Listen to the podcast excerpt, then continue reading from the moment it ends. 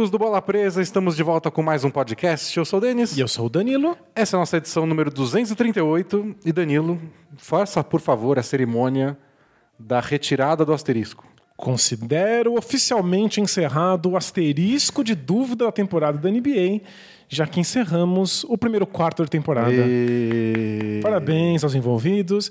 Agora, as nossas impressões sobre os times podem ser consideradas oficiais. Isso.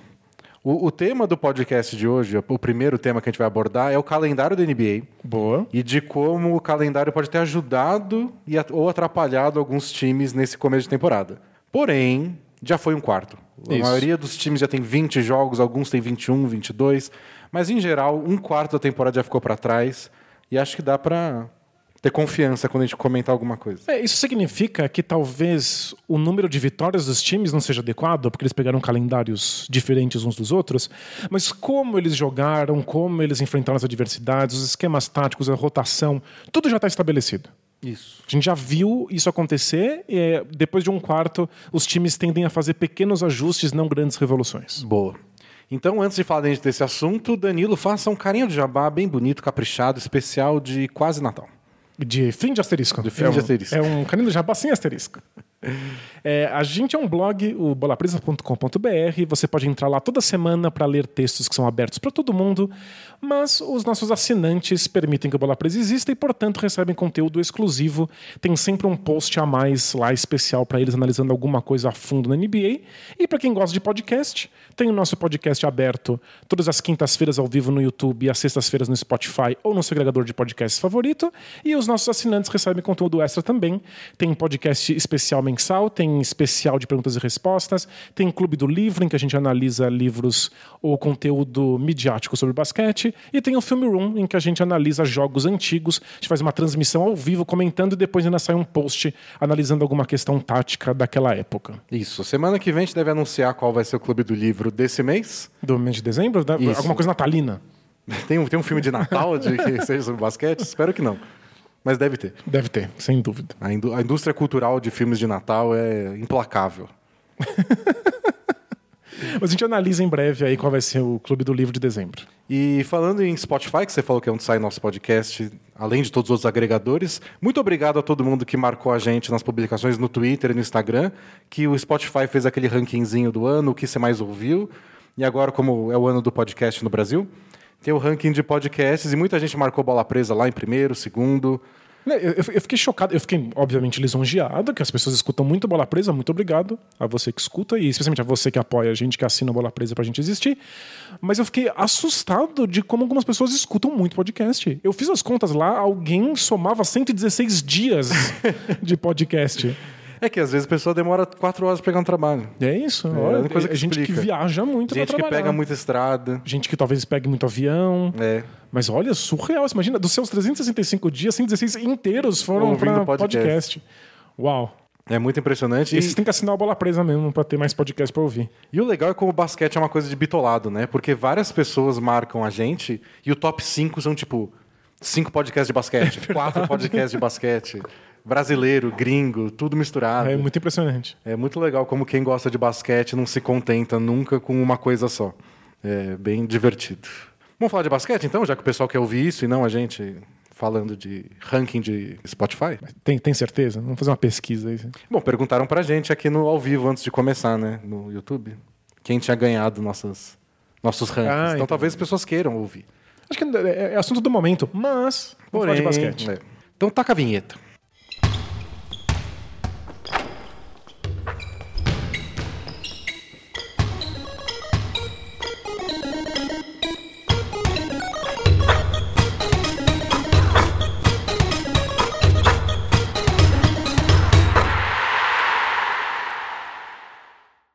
Bom, primeiro assunto, o calendário da NBA.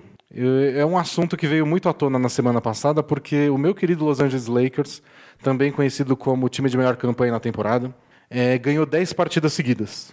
Porém, Porém- as 10 partidas foram contra times que tinham mais derrotas que vitórias na temporada. Aí, antes dessas 10 partidas, o Lakers tinha perdido para o Raptors, que é um time com mais vitórias que derrotas. E aí, quando foi enfrentar pela primeira vez de novo um time com mais vitórias que derrotas, que era o Dallas, perdeu, Perdeu. de novo.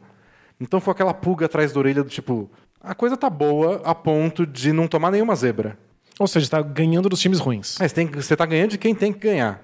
Mas e dos times mais difíceis? Os times que vão para playoff, que você vai eventualmente enfrentar numa série difícil. O Lakers está ganhando.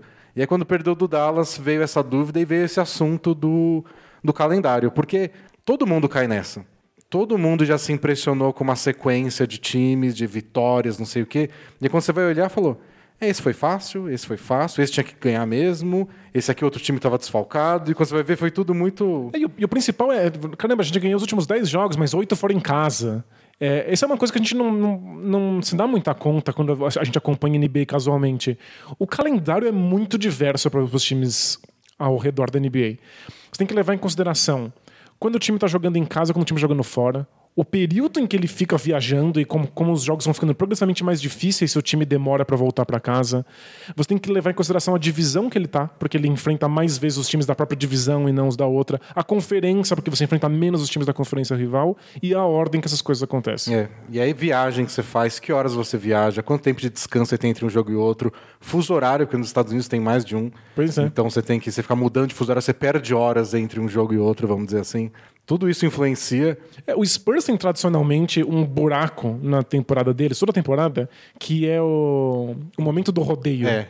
Eles perdem o ginásio deles em San Antonio porque vai, acontece um rodeio muito importante. É, a gente foi lá em San Antônio no ano passado acompanhar os jogos da NBA e tinha lá em cima banners de todos os prêmios que eles ganharam de melhor rodeio indoor dos Estados É Unidos. muito E engraçado. são vários, tipo, todos os anos, assim, há mais de 10 anos como melhor rodeio indoor. Não, parabéns aos envolvidos. O problema, fora os animais do rodeio, mas isso é outra questão.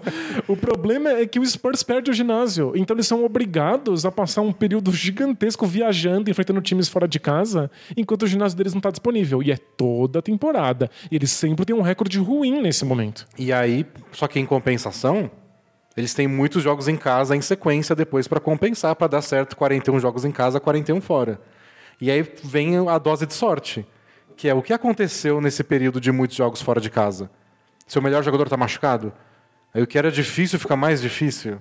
Então tem, já tem esse- essa coisa difícil de, de lidar e o improvável da temporada. Tipo, são vários jogos seguidos fora de casa. Contra quem? É, se você, Contra um monte de favorito? Você pode dar a sorte de pegar só uns times ruins do leste nesse, nesse período. Mas em todo caso, você tem que saber que estatisticamente o Spurs tende a ter uma caída nesse momento e depois ele volta a subir. Então você não pode ficar muito assustado com os resultados. O que você pode ver é como é que o time está jogando nesse período. É, e esse é o nosso grande desafio agora que a gente está eliminando o asterisco do começo da temporada, que é pegar esses times, ver como eles se desempenharam nesse primeiro quarto de temporada, mas tentar não levar em tanto assim em consideração o número de vitórias e derrotas. Isso. Se você leva em consideração, óbvio, porque É, eles estão jogando para isso, É meio que vencer é, é importante no basquete. mas você tem que também é, colocar o peso de como eles jogaram, quem eles enfrentaram. Isso é sempre complicado e sempre toma um tempo.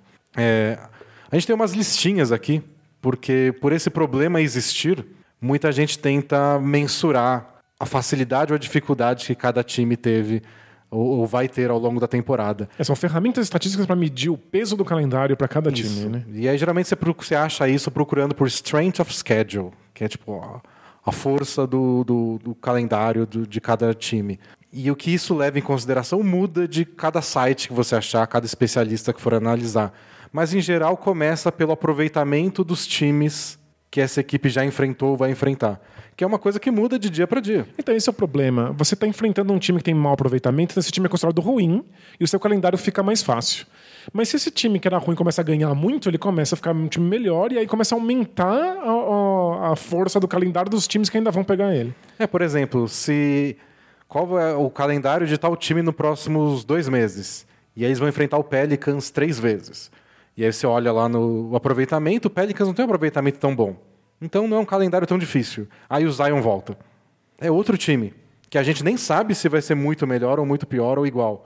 Mas Mas, é outro muda, time, é claro. outra coisa. Então essa conta que você fez de um calendário mais fácil ou difícil já muda. É quando você faz essa conta para saber se o seu calendário tá, tá complicado ou não, ela é uma fotografia daquele momento muito específico da temporada.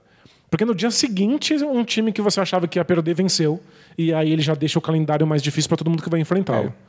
Então é, é, é legal de ver. É tipo uma possibilidade para entender como é que foi a temporada do teu time até aqui, se ela vai piorar ou melhorar daqui para frente. Mas ela é uma fotografia que vai mudar amanhã. Amanhã será uma outra foto.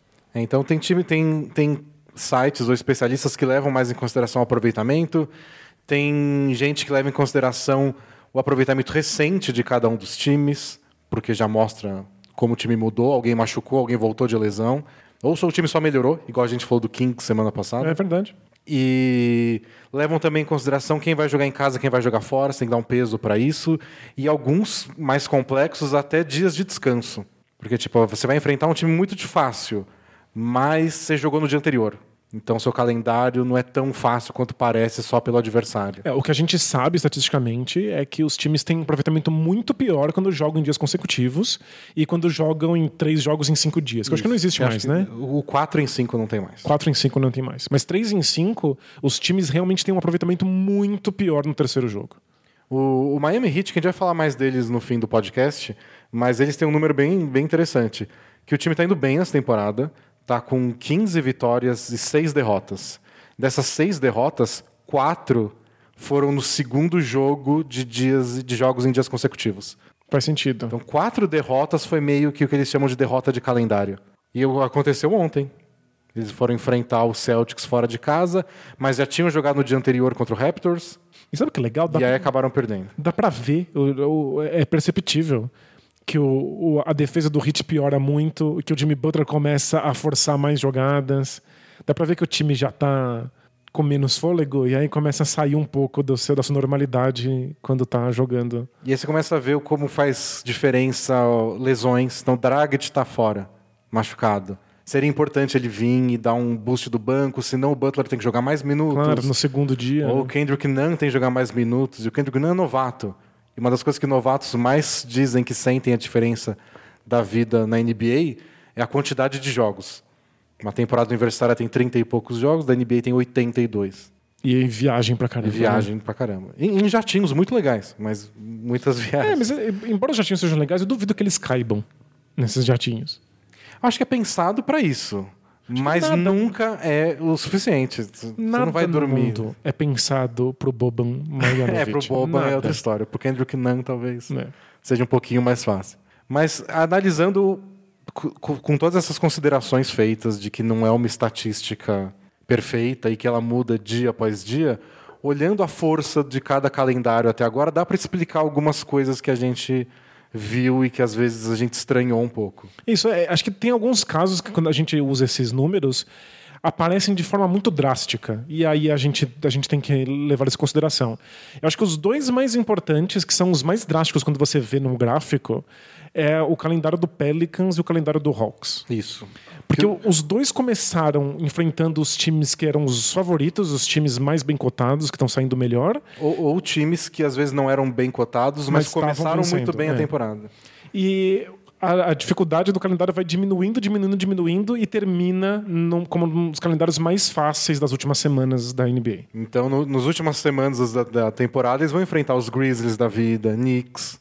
E vai ser o Knicks em fim de temporada ainda. O que é pior que um Knicks normal. Porque o Knicks de agora ainda tinha esperança. É, na, tu- na era do asterisco. Isso, é. Três semanas atrás eles tinham alguma esperança. É, então, agora que acabou o asterisco, acabou a esperança do Knicks junto. Então, qualquer um que enfrentar o Knicks agora fica mais fácil que já era. E, e esses dois times, tanto o Pelicans como o Hawks, estão sendo considerados um pouco decepção da temporada. Sem dúvida. O Pelicans um pouco menos, porque muito da expectativa vinha do Zion. Então eles perderem sem o Zion é meio que. A gente está frustrado por ele estar machucado, não por- pelo desempenho do time em quadra. Mas o desempenho do time também É. não está agradando. O pessoal... Especialmente na defesa. Você tem um defensor do nível do Drew Holiday e sua defesa é péssima, é meio preocupante. E ajuda a minha memória aqui, mas alguém do Pelicans disse na, na off-season que achava que o Drew Holiday tinha potencial para ser um Stephen Curry. É o David. Não, era o. O Steve Nash. O Steve Nash. boa. É o David Griffin, que é o general manager do, do Pelicans, que ele falou que ele poderia ter uma temporada como a do Nash no Suns. A primeira temporada dele no Suns, que foi. Ele já era mais velho, quase 30 anos, e foi aí que ele Desabrochou. Desabrochou porque ele estava num sistema tático feito para ele, com os parceiros certos e com liderança. Uma liderança que ele tinha menos no Dallas, por causa do Nowitzki, do Michael Finley. Então que o, o time ia ser dele, ele ia ser a liderança, ele que ia comandar, e as chaves do time iam estar na mão dele. E ele não, não rolou, não, rolou. Não desabrochou do mesmo Não jeito. desabrochou, o esquema tático não fechou ainda, a falta do Zion é muito grande, mas a gente tem que começar a levar em consideração que o Pelicans não é tão ruim quanto parece. Foi, e foi pedreira atrás de pedreira. Foi pedreira atrás de pedreira, ainda te, contou com lesões, e o calendário deve melhorar progressivamente, ficando cada vez mais fácil, inclusive quando o Zion voltar. Então a gente deve esperar aí o auge do Zion na temporada se voltar saudável. É, porque essa semana já saiu uma notícia de que a volta que é para acontecer agora no meio de dezembro, talvez fique uma ou duas semanas para depois. É, então, se as leis da física desligarem e um corpo como o do Zion for, for permitido pela física jogar basquete, ele deve estar no auge dele nessa temporada, ali quando o calendário estiver mais fácil. E aí talvez o Pelicans consiga uma sequência muito impressionante no fim da temporada. Isso, talvez brigue pela oitava vaga, ou talvez simplesmente termine numa boa nota aí para entrar animado para a próxima temporada. É. O que pode animar o Pelicans é que que eles têm o Zion. É, tem o Zion. E o que desanima é que leis da física. física. É. o que pode animar o Pelicans é que pela pelo que a gente viu até agora nesse primeiro quarto de temporada, se continuar esse nível de aproveitamento de todo mundo, o oitavo colocado do Oeste deve acabar com umas 38, 40 vitórias estourando. Então não é nada que não dê para alcançar, porque já, a gente já teve ano bem mais difícil. Que os top 8, 9 do Oeste eram espetaculares e lá embaixo era uma draga. E agora não, tá tudo bem. Tá tudo embolado, né? Disputado. Então, times que começaram mal têm como alcançar e o Pelicans pode olhar esse calendário mais fácil no final e rezar que ele continue sendo considerado fácil no final. Sem dúvida. E o Hawks não está numa situação muito diferente. Porque, embora o Hawks não tenha tido uma temporada muito boa né, na temporada passada, foi um time que melhorou muito ao longo do ano e terminou como um time empolgante, com o Triang perfeitamente confortável no seu papel, já não caindo nas mesmas formações defensivas que deram um, um engasgo para ele ali no meio da temporada. O, o Hawks é um daqueles times que, se valesse aquela regra que a gente discutiu semana passada, de time classificou em décimo poder brigar por uma vaguinha de playoff. Eles teriam muita chance. Porque é. eles terminaram a temporada voando. Eles estavam bem mesmo, um time animador, um time gostoso de assistir. Embora não costume falar isso do, do Hawks. E começaram mal, começaram com dificuldade e o Trae Young demorou um pouquinho, mas assim que engatou, o time não foi junto. Parece que o Trae Young tá muito é, solitário nessa. A defesa do Hawks é uma das piores da NBA. Aliás, uma estatística bem legal que eu botei ontem no filtro Bola Presa, que é um dos posts que os assinantes recebem. É... A gente até teve até agora nessa temporada cinco jogos onde ti... ou cinco times que alcançaram 150 pontos num jogo que não foi para prorrogação é o mesmo número que os últimos 24 anos somados. Nossa! E aí você pensa, será que a NBA está passando por uma revolução, que o ataque... Aí você vê que, em, em, que jogos isso aconteceu e você descobre que tem uns culpados bem específicos. Claro. Então, os jogos onde aconteceu isso, times que passaram de 50 pontos, o Rockets contra o Hawks, o Rockets contra o Wizards. Você está falando de um dos melhores ataques contra as duas piores defesas. Né? Aí, outros dois jogos, Clippers contra o Hawks, Clippers contra o Wizards. E o quinto time é o próprio Wizards, no jogo que eles perderam pro, pro Rockets. Faz muito sentido. Que foi o 159 a 158. Então a defesa do Wizards e do Hawks está provocando isso, especialmente quando enfrenta ataques como o do Clippers e do Rockets. E o que é bizarro, eu estava vendo estatisticamente que em média, as defesas da NBA melhoraram muito nessa temporada. Parece que o modo como se joga no ataque, como as bolas de três pontos acontecem, já estabilizou. E as defesas agora já estão mais preparadas para lidar com isso. Então as defesas melhoraram. Mas algumas defesas em particular é. pioraram muito. E elas acabam sendo um alvo fácil. Quando você enfrenta um ataque desses, é. elas tomam porrada. E, e o Hawks tem ainda contra eles o fato de que o time é muito novo, que eles estão tentando integra, entregar, é, integrar dois novatos que não estão jogando bem, que é o DeAndre Hunter e o Cam Reddish. Não começaram bem a carreira deles e perderam o John Collins. É, isso doeu muito. Suspenso por doping. Era um time já sem muito banco de reserva, que estava apostando essa molecada. A molecada não começa bem e talvez, sei lá, o segundo jogador mais importante, Sem depois do dúvida, Trey Young, Que é o John Collins. está desfalcando o time. Tem um limite. Você soma isso com adversários difíceis, Exato, é quando você pensa que eles perderam o John Collins justamente na parte mais difícil da temporada deles, aí começa a se explicar por que, que o Hawks parece tão ruim. É. Mas a- a- essa é graça de, de você usar esses algoritmos bizarros para descobrir a- o peso do calendário, é que o Hawks deve recuperar o John Collins, deve começar a jogar melhor e ter um calendário mais fácil. Então eles vão se tornar um adversário melhor que ganha mais e vão dificultar É, o, calendário dos de muita outros. gente. Isso. Porque hoje em dia, pegar o Hawks é um motivo pra comemorar. Você É, estoura tipo, uma champanhe, Você olha lá e fala, é hoje que eu quebro meu recorde. Hoje eu vou arremessar como se não houvesse. rumo aos 150 pontos. Pois é. Mas daqui a pouquinho o Hawks não vai ser um adversário tão fácil assim. É que não imagino que essa defesa vai melhorar muito. Ah, não. Times jovens é raridade quando o time jovem emplaca na defesa. Não acho. E pela característica individual dos jogadores do Hawks, não deve ser uma exceção. Mas também não deve ser o saco de pancadas que é nesse momento. Quem torce pro Hawks deve ficar tranquilo que foi uma, uma má união de elementos. Que- Quem torce pro Hawks não, não vai ficar tranquilo. Porque já escolheu errado desde o começo. Tem isso, é. Mas vai ficar menos pior.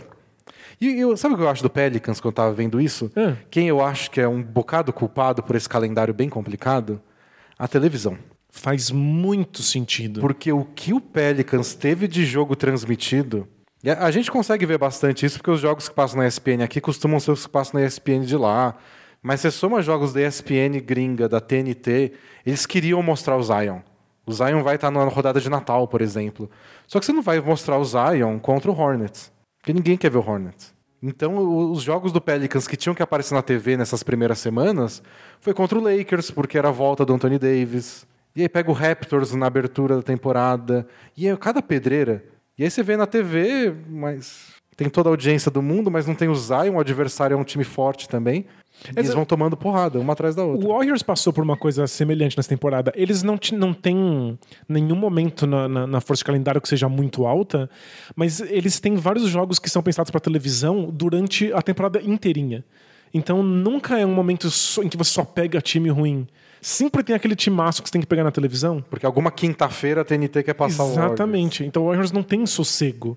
E, Mas já tiraram, essa semana tiraram dois jogos. Né? Pois é, e a- a- o Warriors foi uma aposta, porque tem que levar em consideração que os calendários das televisões são feitos com muita antecedência. Deu tudo errado. O Warriors é um time que ninguém sem consciência quer assistir. Você né? nem conhece os malucos que estão lá. Pois é. É, eu, eu gosto de assistir porque eu fico na esperança de um dia cruzar com um deles no mercado. assim. E aí as televisões estão tirando esses jogos da, da, da transmissão. O que não muda o calendário, que já está montado pro Warriors. É. Então tem isso. Alguns times que estão no hype não estão prontos pro hype. Coitados. Acho que o Pelicans é quem sofre mais, mais disso, com certeza. E aí, times que podem ter um pouco de esperança, é, o Jazz, o calendário do Jazz, que é uma das decepções de começo de temporada, deve ficar mais fácil, então talvez a gente veja, sei lá, a quinta temporada seguida que o Jazz começa mal, decepciona, e aí no final embala e chega, sei lá, em quinto e perde pro Rockets. Talvez mais um ano de estabilidade no Utah Jazz. E um time que eu apostava que poderia melhorar é o Washington Wizard, o Washington Wizard não, o Chicago Bulls. Ai, que susto. É. Porque eu acho que o time não é tão ruim, eu acho que tem coisa que pode funcionar, tem gente que não é possível que vai jogar mal assim pra sempre, mas vai ficar mais difícil o calendário deles se tudo continuar do jeito que tá. Então, talvez minha aposta de Bulls melhorando. É, acho que em alguns times que são decepções devem melhorar. E o Bulls, que era um motivo de esperança para muitos, deve ficar nisso mesmo, né? E o Milwaukee Bucks, que já é líder do, do leste, já tá abrindo uma vantagem sobre o resto da conferência, vai ter um dos calendários mais fáceis até a parada do All-Star Break, da, da- do All-Star Game, lá em fevereiro. Então o Bucks talvez dispare até o meio do ano e depois fica mais difícil. Aí depois ele começa a pegar umas pedreiras, né? E aí vai ser legal até para ver como eles lidam com isso. Porque você vai enfrentar um adversário direto do leste, sei lá, o Sixers, ou Miami Heat, ou Toronto Raptors, lá em março, quase abril, quase começo de playoff. E o Bucks já tá disparado em primeiro. O Bucks vai poupar os jogadores. É, tem, eu tava vendo aqui, o Bucks enfrenta o Raptors mais três vezes na, na, na temporada. É, tá tudo jogado pro fim. É. Então, Então- você vai querer poupar os jogadores se você enfrentar o Raptors? Porque talvez você já esteja com a primeira posição garantida, porque você aproveitou esse começo de temporada. Ou você quer fazer xixi nesse poste pra marcar território caso você se É. pegue nos playoffs? E o Lakers que a gente começou falando teve realmente um dos começos mais fáceis de calendário. Agora tá mo- começando o momento mais difícil. A gente viu essa semana, pegou o Dallas, que perdeu, depois teve jogos contra Nuggets e Jazz em dias consecutivos, fora de casa. E ganhou os dois. Os dois na altitude, que pesa um pouco para a viagem, especialmente em dias seguidos assim. E ganhou os dois. Então, momento. Vamos falar do Lakers. É, você tava com receio de que a campanha fosse só culpa do calendário? Não, o time tava jogando bem. Eu não tava com esse receio, mas você quer o teste, né? Tipo, eu queria jogar de novo com o Clippers, porque no primeiro jogo era o primeiro jogo. Agora as coisas estão funcionando um pouco melhor, eu queria esse teste de novo. Que aí você vê jogando bem contra o, o Memphis, fala, ah, tá bom, é, é o que eu esperava. Claro. Mas agora eu quero os testes. Então é bom de tempos em tempos. Você começa a achar muita coisa de um time e ver, algumas partidas assim. E acho que o Lakers passou nos testes. Sem dúvida. É, te- tem, tem essa coisa de, de que jeito o time faz pra vencer as partidas. E às vezes você joga de uma maneira que atropela times ruins e você sabe que vai, vai ter mais dificuldade com times bons. E eu acho que o Lakers está jogando de um jeito que é meio a prova de adversário. É. É, defesa forte e puxar contra-ataque, você vai fazer isso contra qualquer equipe E- do planeta. né? E tem também a questão de como lida com derrota, como lida com crise. Porque, pra falar a verdade, o Lakers estava bem até o, até o Natal do ano passado. É verdade, precisou de um único momento de turbulência e aí O- desmanchou. O LeBron machucou no jogo de Natal contra o Warriors. O Lakers perdeu vários jogos em sequência, começou a despencar na tabela e começou os boatos de troca do Anthony Davis. Acabou a temporada. né? Então é importante pro time também encarar umas coisas mais difíceis, até para ver como lida. E quando o Lakers perdeu do Dallas, o Anthony Davis falou: tipo, ó, um dos objetivos da temporada é não perder jogos seguidos.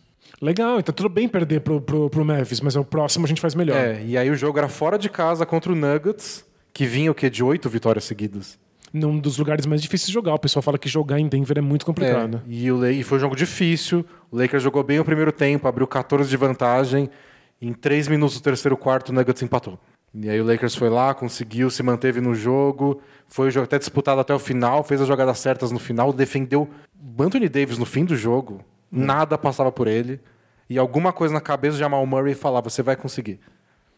Ele achava que devia tentar. E, né? nossa, o que ele tentou atacar o Anthony Davis e nada deu certo. Ah, coitado. E contra o Jazz foi um massacre, mas o Jazz é um time muito confuso para analisar só esse jogo isolado. Não É, sei o cara. que se passa, né? É um time com muito- muitos altos e baixos, né? É, os, os baixos, nossa.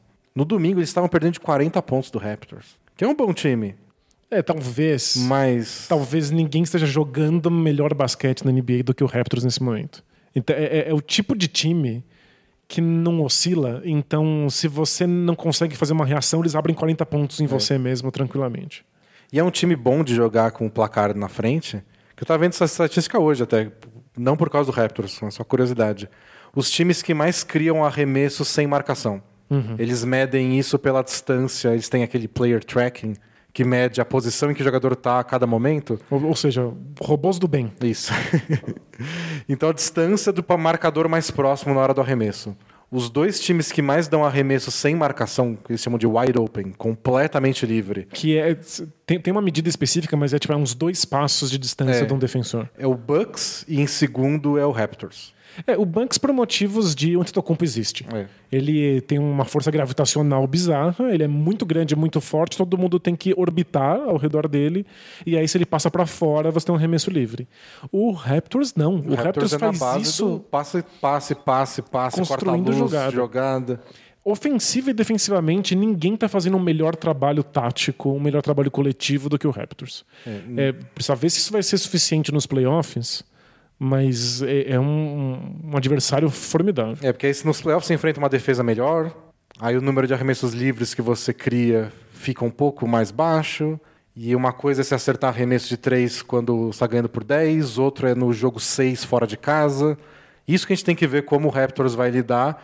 Nos momentos que na temporada passada o Kawhi ia falar, não, pode deixar que as próximas quatro posses de bolas eu resolvo. Apago o fogo e a gente volta a jogar. É. Isso a gente vai ver o, o quanto o Siakam vai estar preparado.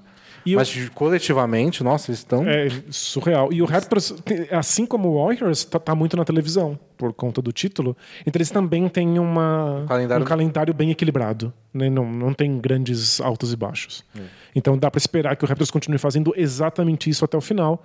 Então, natural que o Jazz, que às vezes se atrapalha muito, tenha de repente perdido por 40. É, você fica atrás e o Raptors pisa em cima. Né? Aí o Lakers foi lá e pisou em cima de novo ontem com direito à bola de três do Dwight Howard. Que, que Chegou é, nesse ponto. É o charuto da vitória. É o charuto da vitória do Lakers. Antes era o enterrada do Caruso. Mas agora enterrado do Caruso tem todo jogo. Olha só, né? Agora, agora virou padrão. O poder da carequinha. Mas o, o, Lakers acho que passou nesses testes. Vamos ver, vai ficar mais difícil ainda. Daqui a pouco tem mais um jogo contra o Clippers. É, tem uma sequência agora de vários jogos fora de casa, nem todos difíceis, mas no meio do caminho tem Miami fora de casa, que está jogando muito bem. Então o Lakers vai passar para agora para um pedaço de vários testes contra outros candidatos. Mas eu acho legal isso. Pensar como é que um time consegue os seus momentos de sucesso. Tipo, o Wolves vence quando o Wiggins joga muito bem. Então você sabe que eles estão lascados. Porque o Wiggins não vai jogar bem o tempo inteiro, ele vai oscilar, às vezes ele vai fazer merda. Se o Lakers atropela Nuggets e, e Jazz com defesa forte e contra-ataque. Acho que eles dominaram o Jazz, foi uma coisa do tipo 35 a 5 é. em pontos de contra-ataque. Lakers Cê... domina rebote também. Então, você sabe que isso é repetível, que você pode fazer isso em qualquer momento contra qualquer adversário. É. é. o que tem sido a base do Lakers é, além um ataque muito bem organizado e que sabe usar LeBron e Anthony Davis. Eles dão que bons é só isso, né? números de arremesso, tem os arremessos de três que tem dia que poderia cair mais, mas tudo bem. Mas a defesa é o que sustenta. E contra o Mavis, no jogo que eles perderam, foi o que não deu conta. Mas é que o ataque do Mavs, você pisca, eles meteram cinco bolas de três seguidas na sua cara. Ontem estava jogando, ontem, quarta-feira à noite. O Mavs e o Wolves. E o Wolves fez uma bela partida, o Wiggins jogou uma bem. E aí chegou no quarto período, tava o banco do Mavs começando o quarto período. Eles meteram os primeiros seis bolas de três deles. É surreal. E, e não era nada que o Wolves fez de errado. Não é porque eles falharam na defesa. Não, era o Mavs rodando a bola, alguns arremessos difíceis, mas era um atrás do outro. E o elenco inteiro chuta de três, tirando o Powell. É, eu, eu é re... muito difícil parar esse ataque. E não é à toa que é o melhor da NBA, em números. É disparado. Eu reassisti o Mavs e o Lakers só olhando para fora da bola durante o ataque do Mavs. Então, a gente quer muito olhar para a bola, porque em geral ela tá na mão do Doncic, e você quer ver o que, que o Doncic vai fazer. E aí eu resolvi que eu ia assistir o Mavs só para ver como é que é a movimentação sem a bola dos jogadores, para ver como é que estava surgindo tanto arremesso livre. E é surreal como é um time que faz corta-luz fora da bola.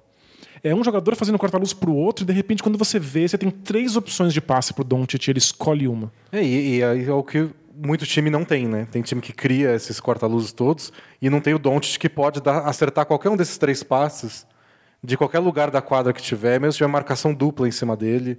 Você faz uma blitz em cima do Doncic e mesmo assim ele passa por cima no, no, no, peito do cara que precisa receber a bola. Acho que então, nenhum é... jogador da NBA nesse momento passa tão bem a bola saindo de um corta-luz.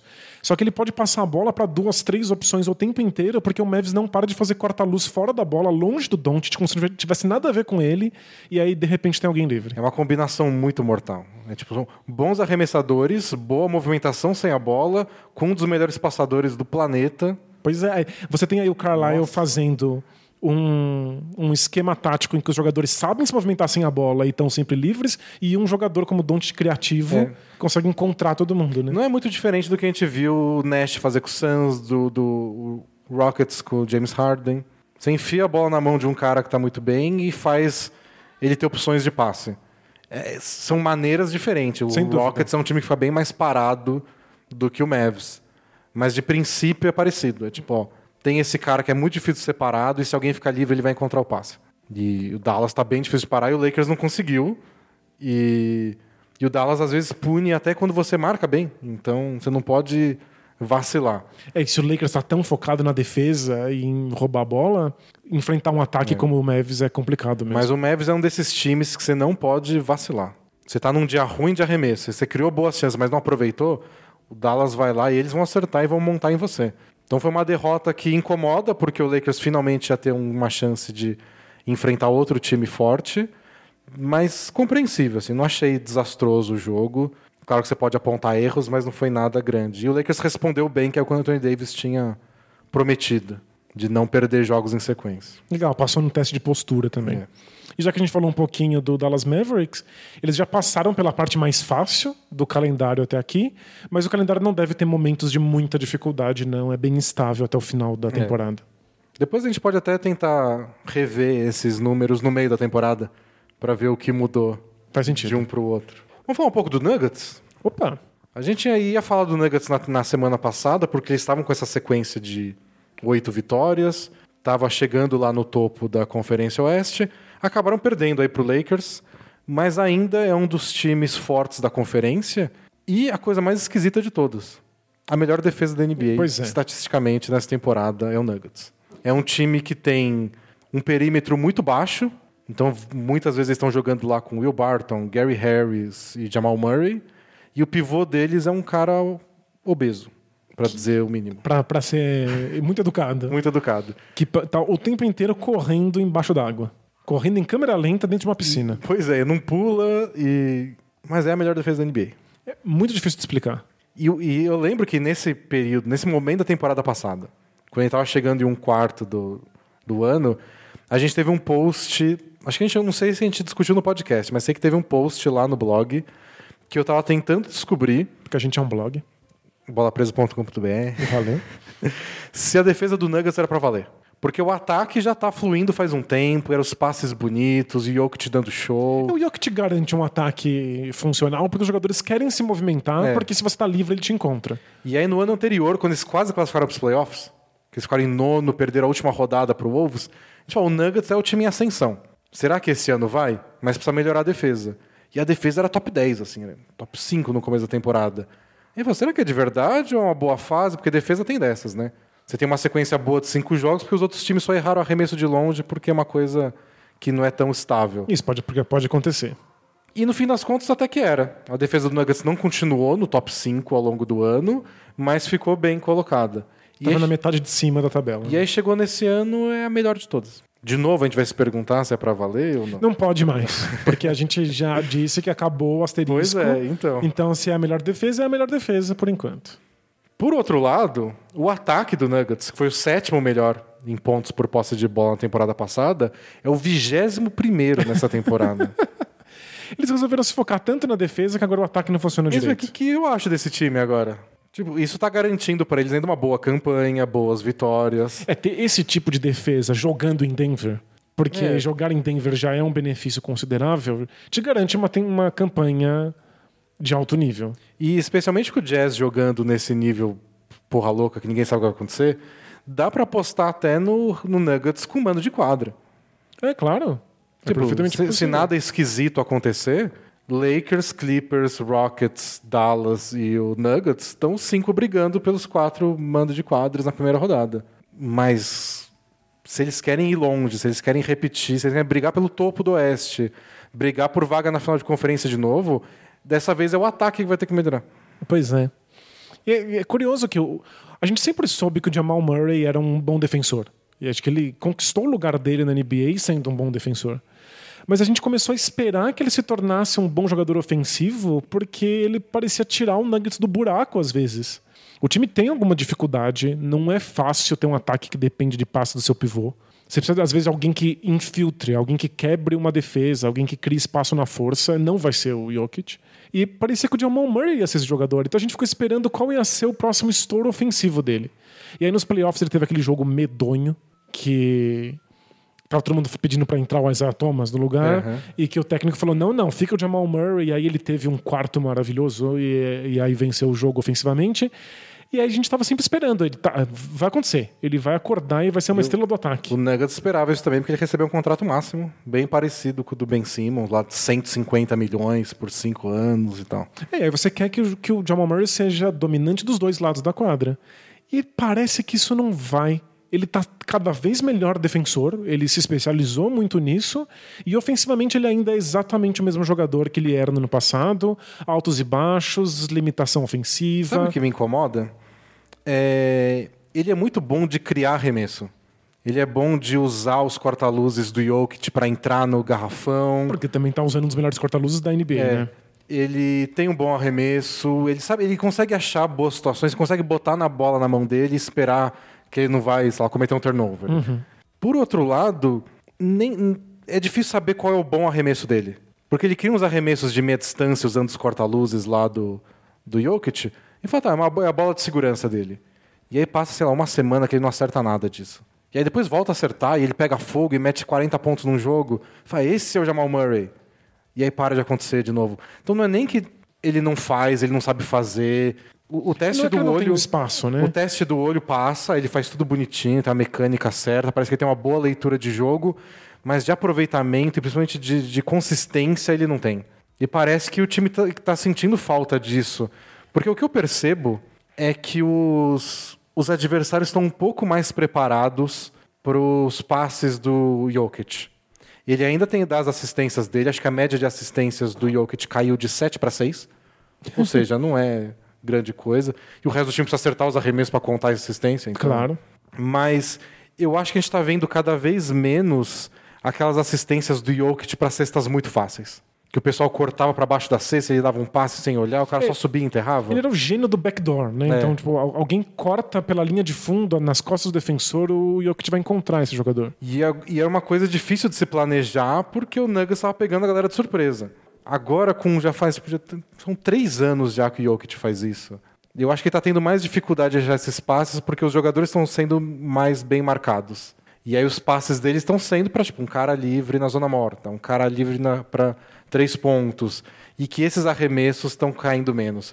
Porque analisando os números do Nuggets, de onde eles arremessam, o que eles fazem, ritmo de jogo, não mudou tanto em relação à temporada passada. O que mudou é aproveitamento de arremesso. Faz muito sentido. Os times começam a preferir tomar um arremesso de média ou longa distância do Jokic do que deixar um cara livre embaixo da cesta para receber um passe.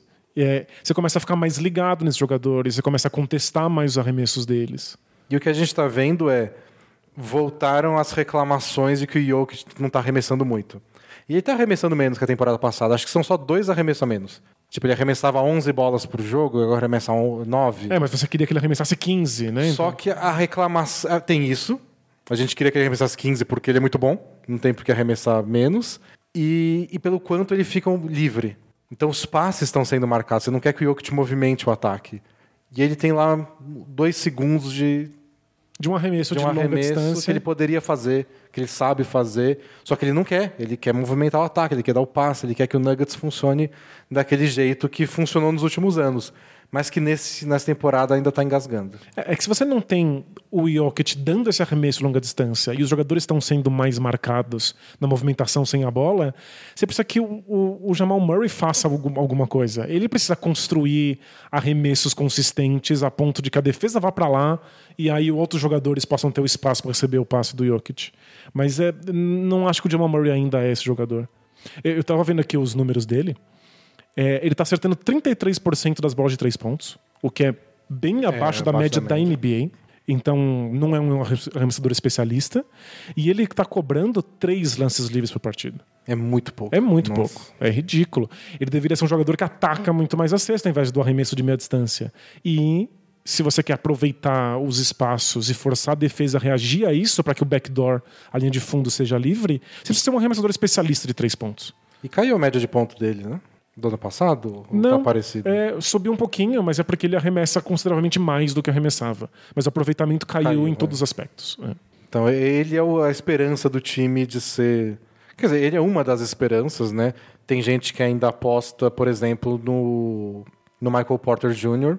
E aí tem aquele dilema do cara muito jovem, de muito potencial, mas que ficou muito tempo parado por lesão, num time que tem ambição de ficar em primeiro da conferência. É muito pesado. né? E um elenco, sabe, com muitas opções. Quantos minutos você dá para Michael Porter? Esse é um. O técnico Mike Malone ainda não chegou nessa resposta satisfatória. Mas você quer dar espaço para esses caras porque eles são esperança de ataque. O Jamal Murray, com a grana que eles pagaram para ele e com a função tática que ele tem, ele vai ser protagonista, junto com o Jokic. É, mas eu, eu tenho cada vez mais a sensação de que foi só um erro de leitura do Nuggets. Bem caro. Um erro, cara, ele não é esse jogador. Você não pode abrir mão do Nuggets, até porque não é um time que tem facilidade de atrair free agents.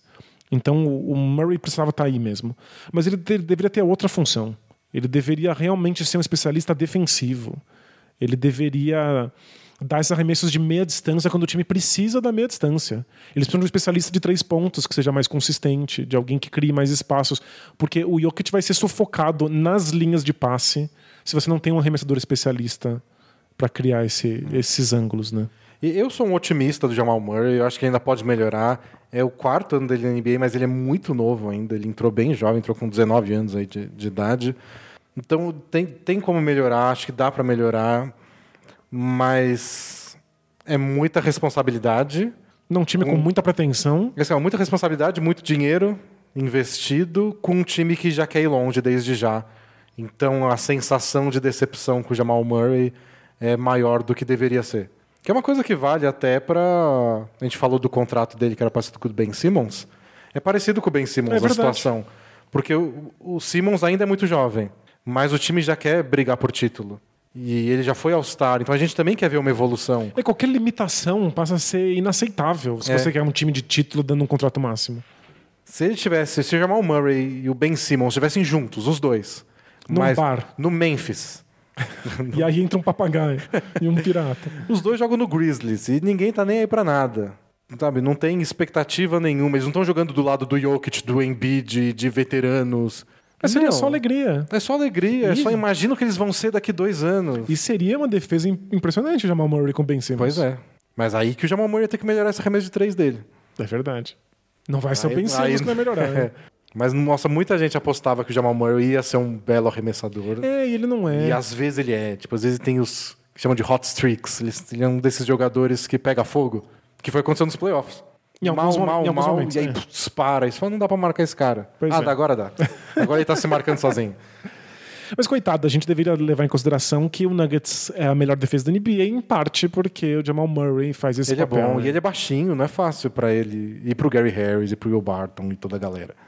É, mas é, é- é- Esse time, a gente vai analisar ele defensivamente mais perto ao longo da temporada, porque é um milagre, é um mistério, e o potencial humano é uma coisa reproduzível.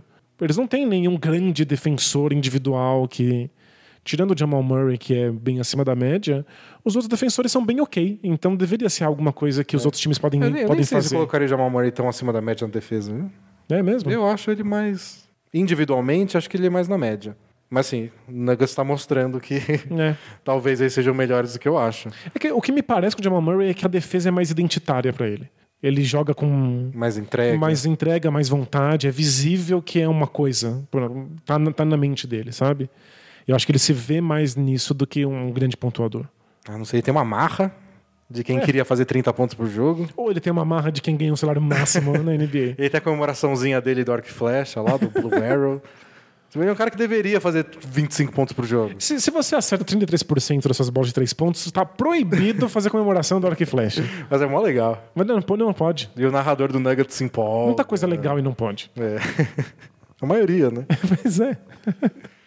Mas nossa, o Jamal, esse é um daqueles de. Que todo time tem um jogador que se deslanchar é outra coisa. Com o Nuggets defendendo assim, se o Jamal Murray deslancha também no ataque. É. Eu não botaria a mão no fogo, mas sem dúvida nenhuma seria legal ver esse time Eu tô atacando pra acendendo valer. fogo pra colocar a mão no fogo por você, Jamal Murray. Não me decepcione, por favor. Mas aí, se, se isso der tudo certo, é um dos times pra ficar de olho no Oeste, assim, correndo por fora. Sem dúvida. Porque a gente sempre fica com o pé atrás quando o time é muito bom, mas não tem. O Clippers é bom, tem o Kawhi Leonard e Paul George. O Nuggets é bom e tem o Jokic. É dois contra um. São um os do Clippers são jogadores de perímetro, que é mais fácil tomar conta de um jogo de playoff. Então o Nuggets está sempre um passo atrás desses favoritos na hora que a gente vai apostar. E, e tava com dois atrás, mas é que o mundo agora aprendeu a admitir que o Jokic é uma estrela. É, não, claro. Porque o pessoal tava com, realmente em cima do muro. É, até a Quando temporada, é que a começou, temporada é. passada ele falou: ó, você quer saber? Ninguém vai mais ter dúvida de nada. E pra quem tá em dúvida em termos de calendário, o Nuggets é o calendário mais estável de toda a NBA. É uma linha reta. assim. É uma linha reta. Uma linha reta e média. Em termos de dificuldade, é- é- vai ser sempre igual pra eles. Então, depende deles mesmo melhorar o aproveitamento no ataque. Os adversários não vão ajudar. Por fim, a gente queria falar um pouco do Miami Heat, porque tá na briguinha lá do topo do leste e conseguiu uma façanha, porque eu achei esse um dos números mais esquisitos da temporada até agora. Pega o top 5 da Conferência Leste que é Bucks, Celtics, Raptors, Sixers e Miami Heat. Você soma todos os jogos em casa desses cinco times e tem duas derrotas. Uau. O Bucks ganhou nove e perdeu uma em casa. O Celtics ganhou oito perdeu nenhuma. O Raptors ganhou nove e perdeu uma. O Sixers está 10-0 e o Heat 8-0. Impressionante. E sabe quem foram essas duas derrotas? O Heat foi em Milwaukee e ganhou do Bucks e foi em Toronto e ganhou do Raptors. E os dois na prorrogação. Uau. Então tá, tá aí uma conferência de mando de quadra, parece que vai fazer a diferença. Menos pro Hit. Menos pro Heat. O Heat não se é o importa. time que dane-se. e o sexto colocado, que é o Pacers, tá 9-2 em casa. Então, nove vitórias e duas derrotas. Então, o top 6 do leste tem, É, tem quatro derrotas em casa. Impressionante jogando em casa. Pra um quarto de temporada já foi, não é pouco jogo. Não, é bastante. Realmente é, é alguma coisa significativa. Então, são todos os times jogando bem, jogando muito bem em casa. O Heat também, o Heat tá no mesmo embalo, tá praticamente todo mundo quase empatado, só o Bucks que disparou um pouquinho, até porque eles estão com 13 vitórias seguidas, né? Acho que ajuda a disparar. Mas o, o Heat é o time que foi lá e tá, tá- conseguiu machucar um pouco deles. Começou bem ontem contra o Celtics, mas tem aquilo que eu falei no começo do podcast. O Heat tem seis derrotas, quatro vieram no segundo dia de partidas em jogos seguidos, em dias consecutivos. Derrota de calendário. Derrota de calendário. E então parece que aquela decisão do Jimmy Butler no, na off-season fez mais sentido do que parecia na época, né? Sem dúvida, é. É um time que realmente tem potencial para brigar no topo do, do leste. E, engraçado, é claro que o Jimmy Butler ajuda muito.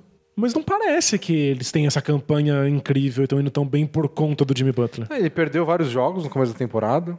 Nasceu filho, ele ficou fora uns jogos, o Heat continuou ganhando. Teve uns jogos machucados que ele ficou um, dois jogos fora, também tudo bem. É, imagino que o Jimmy Butler tenha muita participação fora das quadras. Né, Ele tem um discurso, uma presença, um tipo muito específico de liderança. Mas em quadra a gente vê coisas muito pontuais. Às vezes ele domina na defesa e aí Lá- começa uma sequência de pontos. Nesse jogo contra o, contra o Raptors, ele fez uma coisa muito Kawhi Leonard. Foi um comentário que, um assinante, que eu queria fazer e um assinante fez antes, lá no grupo dos assinantes do, no Facebook, lá do Bola Presa, que é esse estilo Kawhi Leonard no ataque dessa temporada. De você ficar num cantinho, Que é, tipo, de boa. O time vai funcionar igual ele fez no Raptors temporada passada, o Kawhi. O time vai funcionar coletivamente, eu vou passar a bola, minha função é ficar na zona morta, eu fico. Minha função é trazer a bola da defesa para ataque e passar para alguém, eu passo. E aí chegou um momento de crise, chegou um momento que tá difícil fazer ponto, chegou o fim do quarto período, entrega aqui que eu vou fazer. E ele fez oito pontos seguidos em um minuto na prorrogação contra o Raptors, matou o jogo, acabou, sei lá, com 20 pontos. A gente viu muito o Kawhi Leonard destruir no terceiro quarto porque o time tá sofrendo ali perdeu uma vantagem. Ou o time adversário faz duas bolas de três seguidas, o Kawhi Leonard vai lá e faz três bolas de três seguidas, né? E depois, se precisar, senta no banco. E fica cinco minutos Isso, lá. não tem problema. Mas, tipo, apaguei o incêndio, quando precisar de novo. Me chama aí que eu tô às ordens. Até lá eu sou um role player de luxo. E o que é parece ridículo se você está pensando em termos de videogame? Do tipo, se o cara era tão bom assim, por que ele não é bom o tempo inteiro? Por ele estar arremessando todas as bolas? Mas no, no mundo real, é, faz, tem muita lógica você estar poupando sua energia. Você tá ali tranquilo na quadra e de repente você explode, depois você respira de novo e explode outra vez. Tem. Fizeram essa semana, acho que foi na ESPN, um desses rankings de é, MVP. E o Kawhi Leonard estava em sétimo, oitavo, uma coisa assim. E tinha uma galera é, re- revoltada, porque, tipo, ele é o melhor jogador da atualidade. Eu falo, tá bom, ele pode ser. Mas ele não mostra isso todo dia. Não então, precisa, se eu quero dar o prêmio, eu- tenho que premiar quem vai lá e mostra isso todo jogo. A gente, ele sabe que, que é- que ele é tão bom, mas ele não mostra. E como é que a gente analisa isso? Tipo, pra, se você está preocupado em dar um prêmio, realmente é um desafio. Agora, se você está preocupado com a temporada do Clippers a longo prazo, tá é a melhor ótimo. coisa possível. Que ele descanse, que ele faça o load management dele o quanto, o quanto puder. E o Jimmy Butler tá exatamente nessa pegada. O que exige uma confiança considerável do, do, do time que você tem nas mãos e do técnico que você tem. Que vo- achar que esses caras conseguem segurar a maior parte do peso com você ali num canto e que você só precisa apagar alguns incêndios pontuais. É, porque isso envolve dar muito espaço pro Tyler Hero, Kendrick Nunn, que são dois novatos, pro Duncan Robinson, que é quase novato, porque ele veio da D-League na temporada passada, jogou acho que 13 jogos, e aí conseguiu o contrato dele, agora tá jogando de novo. Os três têm muito espaço, tipo vários minutos, arremessam a bola, ficou livre arremessa, não tem ficar passando pro lado. Então esses três caras têm muita, arremessam muita bola podia ser o Jimmy Butler arremessando. E é mais protagonismo pro Justice Winslow e pro Ban Adebayo, que ganharam bem mais responsabilidade de criar arremesso essa temporada. Dão a bola na mão deles e falam, tipo, ah, infiltra aí, acha um passe. É, eu vi uns, uns, lances consecutivos do, pelo Hit que acho que mostram bastante qual é a, a, mentalidade da equipe. O Tyler Hero tentou um arremesso lá que ele inventou e foi assim medonho, deu um bico diário ridículo. E na próxima posse de bola ele arremessou de novo e deu uma airball. E a reação quando um novato faz isso no, é, tipo, no, seu time. Vai pro banco. É, tipo, mano, você, tá completamente fora da sua realidade. Não é assim que funciona. Banco, por gentileza. Ele continuou na partida. O time chamou outras jogadas que não envolviam ele. E uns minutos depois ele arremessou de novo, converteu uma bola de três pontos, depois converteu outra. Tudo volta à normalidade. É. é um time que realmente confia num jogador novato a ponto de deixar ele ter liberdade de arremesso estúpido e depois colocar ele de volta na, na rotação de jogadas. É na confiança do Hit em todo mundo. O Kendrick Nunn, ele ganhou a vaga de titular do Dragic. Tipo, o Dragic já aceitou vir para o banco, o Nunn vai ser titular, o Nunn arremessa. O, o, time precisava muito de uma ajuda do banco e o Dragic traz isso. É. O Dragic, se precisar... Foi melhor para o time. Foi melhor. todo mundo topou, até agora, pelo menos. O Dragic é um jogador surrealmente bom em cozinhar um ataque. Porque ele não tem pressa, ele é um jogador que pode jogar rápido, mas ele pode fazer tudo devagar, ele consegue segurar o placar até os titulares irem voltando. É, tipo, é, é um jogador muito especial para você ter no seu banco. E ele tem, deve ser uma coisa eslovena, porque ele tem uma coisa meio é, Luka Doncic, que tipo, eu não, não vou arremessar toda hora, é, não sou o cara mais explosivo, mas bota um corta-luz e dois arremessadores que o ataque está feito pelos próximos 10 minutos. É verdade, né? Você não precisa inventar muita coisa com ele, ele não, encontra, né? Você bota um cara que faz um belo de um quarta-luz para ele no meio da quadra, ele vai atacar a cesta, vai cavar uma falta, depois vai achar um passe na zona morta fazer uma bandeja esquisita com a canhota dele. E vai indo. Igual o Don't, só que o Don't faz por durante 48 minutos. E acaba com um triple-double de 30 pontos. É, o Dart não dá conta disso. Mas... Mas o Dart dá conta de segurar um time que não tem um banco tão profundo até os titulares voltarem. Então, ele, é, o... ele mantém uma consistência, né? E o banco parece mais profundo do que é, se você só bate o olho na lista de jogadores do Hit, porque eles conseguem tirar coisas, minutos bons de vários caras que nem fazem tanto assim. Faz muito sentido. Você vê o Myers Leonard jogando lá, não, não é tudo isso. Nunca é, foi. É, mas não pick and pop com o Dragic, é? Nunca machucou, não faz. não prejudica. Você nunca vê o hit e fala, tem que tirar esse cara agora. Porque eles conseguem tirar um pouquinho de todo mundo. E você falou do Tyler Hero, Kendrick Nunn foi eleito o novato do mês no leste. Ele que nem foi draftado. O que diz muito sobre esse draft também. Exato. Mas ele começou mal agora. Os últimos cinco jogos ele tá jogando mal. Mesmos minutos, dá os mesmos arremessos. Continua titular. Continua titular, sem sem nenhum alvoroço. Eu acho que muito disso passa pelo Jimmy Butler. Até dele não dar piti. Dele abraçar essa ideia. E a gente sabe que para dar piti não precisa de muito. É, mas ele foi lá porque ele acreditava nesse modelo. É, eu acho que essa é a principal diferença. E é um modelo sobre empoderar jogadores.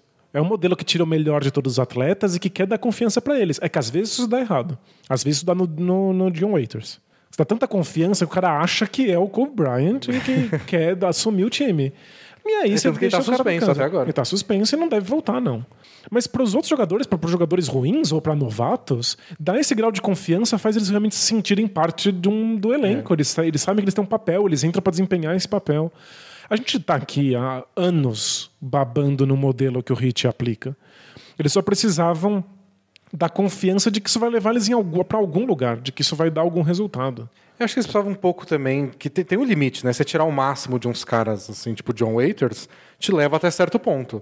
Mas tirar o máximo do Jimmy Butler é, te leva até outro ponto. É que acho que esse é o ponto. Eles não estão tirando o máximo do Jimmy Butler.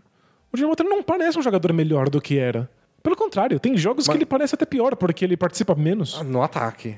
Mas na defesa. Não, sem dúvida. É. Mas é, eles não precisam que o Jimmy Butler seja muito melhor que isso. Ele já dá uma estrutura, uma tranquilidade pro time saber que agora eles sonham com alguma coisa maior. E aí parece que o pequeno esforço de cada um se justifica, sabe? Sei. Mas acho que, acho que taticamente o Jimmy Butler tá fazendo uma diferença que parece que ele não é tão participativo, mas que é quebrar a defesa adversária. Ele consegue atacar a cesta, invadir o garrafão, e a maioria dos arremessos que o, que o hit dá é de catch and shoot, é tipo pegar a bola e arremessar. Eles é um não, passe simples, né? Não é ficar rodando não fazem muita infiltração, post-up, nada. É de um time de arremessos. O que às vezes pode ser ruim, porque como você, como torcedor do Rocket, sabe que às Arremessos vezes eles não caem. você passa uns 5 minutos sem cair nenhum. Mas eles estão criando bons arremessos, boa parte deles sem marcação. Eles também estão bem colocados na lista de times que Que dão arremessos arremessos, livres. arremessos bons. Estão batendo muito lance livre, que também vai muito para conta do Jimmy Butler. E esses caras meio nada a ver, tipo Duncan Robinson, eles têm bons arremessos porque o Jimmy Butler ajuda a criar. E o Dragic. Então são duas peças chaves que agora quem está sendo também varia de dia para dia, mas é o Justice Winslow e o Ban Adebayo. Os dois estão jogando com às vezes como se fossem armadores. O Winslow já fez isso na Já- temporada sim, passada. já ele passou bastante tempo como armador principal. Mas às vezes parece que ele é o armador do time, às vezes parece que é o Jimmy Butler, às vezes parece que é o Kendrick Nunn, e às vezes eles entregam a bola para Adebayo e fingem que ele é o Siakam. Engraçado. Tipo, ataca a cesta, você é gigante, sabe driblar. E às vezes parece meio esquisito porque ele Porque ele- não tem o tamanho certo para estar driblando no perímetro. Os braços não são vira. proporcionais. é. Ele se vira, ele tem um quesinho de Siakam. Olha só, imagina o Siakam com a capacidade de desenvolvimento que o Hit tem para jovens Não, jogadores. não, o né? Siakam já, já tá no limite de desenvolvimento.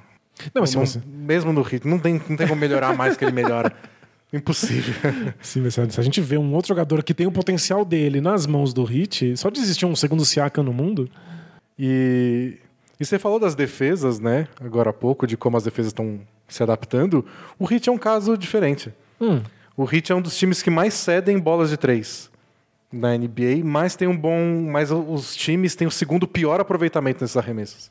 Eles oferecem bolas de três pontos de baixo aproveitamento? Como Isso. isso, é possível? Eles oferecem muito a bola de três. Tipo, chuta à vontade, mas é contestado. Ah, entendi. Eles se recuperam muito bem. Entendi. E eles não cedem bolas no garrafão. Mas é que muito time não cede cesta no garrafão, mas cede arremesso de meia distância. O Heat não cede nem isso. Eles fazem defesa por zona. Contra o Lakers, eles fizeram defesa por zona o jogo inteiro. Mas fazem muita defesa por zona, fecham o garrafão, até porque eles não têm ninguém que tá dando toco à toa. Nem tem Whiteside mais lá. Graças a Deus. Mas de times que fazem essa, tipo, ah, vem aqui, vem, chega perto, porque eu tenho o Gobert para proteger a cesta, eles não têm. O Adebayo não é tudo isso de protetor de aro. Então eles têm uma defesa muito fechadinha lá, e eles pressionam muito, mas eles correm para contestar o arremesso. E tem dado certo.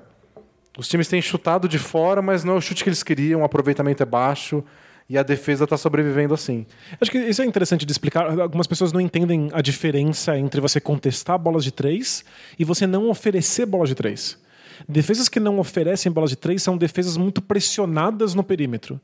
Então os Você não jogadores. consegue nem subir para o arremesso. Isso, os jogadores estão sempre muito próximos, em geral tentando interceptar os passes pro perímetro, e quando alguém recebe a bola pro arremesso, tem alguém colado nele, encostado mesmo. E aí os times não dão esse arremesso. Mas essas defesas costumam ser batidas facilmente no drible, porque elas estão apertando, pressionando muito longe do aro. E aí você bate no drible e consegue uma infiltração. Então a defesa padrão hoje da NBA pressiona o perímetro para não ter bola de três pontos, e aí quando alguém infiltra, a defesa corre pro aro para não deixar ter uma bandeja. E aí o cara tem que, se ele quiser dar um arremesso sem marcação, ele dá um de meia distância. Exatamente. O que o Hit está fazendo não é não oferecer bola de três pontos, é deixa a bola ser passada para lá. Mas assim que o cara for arremessar, a gente contesta esse arremesso. Alguém corre a e gente se pula. recupera. Isso. Que é um pouco parecido, pouco, vai parecido Com- com, com o que o, o que o Orlando Magic faz. Faz sentido. Tipo, o nosso, nosso time é atlético, todo mundo é rápido, todo mundo pode marcar qualquer posição. A gente abre um espaço e a gente alcança esse espaço quando a bola chega lá. É, o Magic, para quem não sabe, sempre tem um jogador a mais do lado da bola. Então eles têm sempre um cara menos no lado oposto da quadra e um cara mais no lado em que o jogador adversário toca a bola. Mas se a bola roda, eles alcançam. Eles correm porque eles são muito atléticos e eventualmente, mesmo que você chegue meio fora de posição, você chega a tempo de aparecer na foto pro arremesso. Isso é o bastante para você estar oferecendo um arremesso, mas é um arremesso contestado. É, e o Heat tem feito muito disso e tirado proveito desse elenco bem atlético deles. E da coordenação do Jimmy Butler, que tá fazendo a festa, tá realizando o sonho Não, dele. ele- tudo que ele queria era ser um general O de. que de bronca ele dá na galera. É muito louco, né? Então tem sido um time bem legal. Eu acho que talvez ele tem, eles têm, o Heat tem um aproveitamento muito alto de arremessos. E eles estão dando muito arremessos. Só que arremesso é uma coisa instável. Eles estão botando muita fé em jogadores é, jovens. Então talvez esse aproveitamento ofensivo caia um pouco ao longo da temporada e eles não consigam se manter perto do top 4 lá do leste, pode acontecer.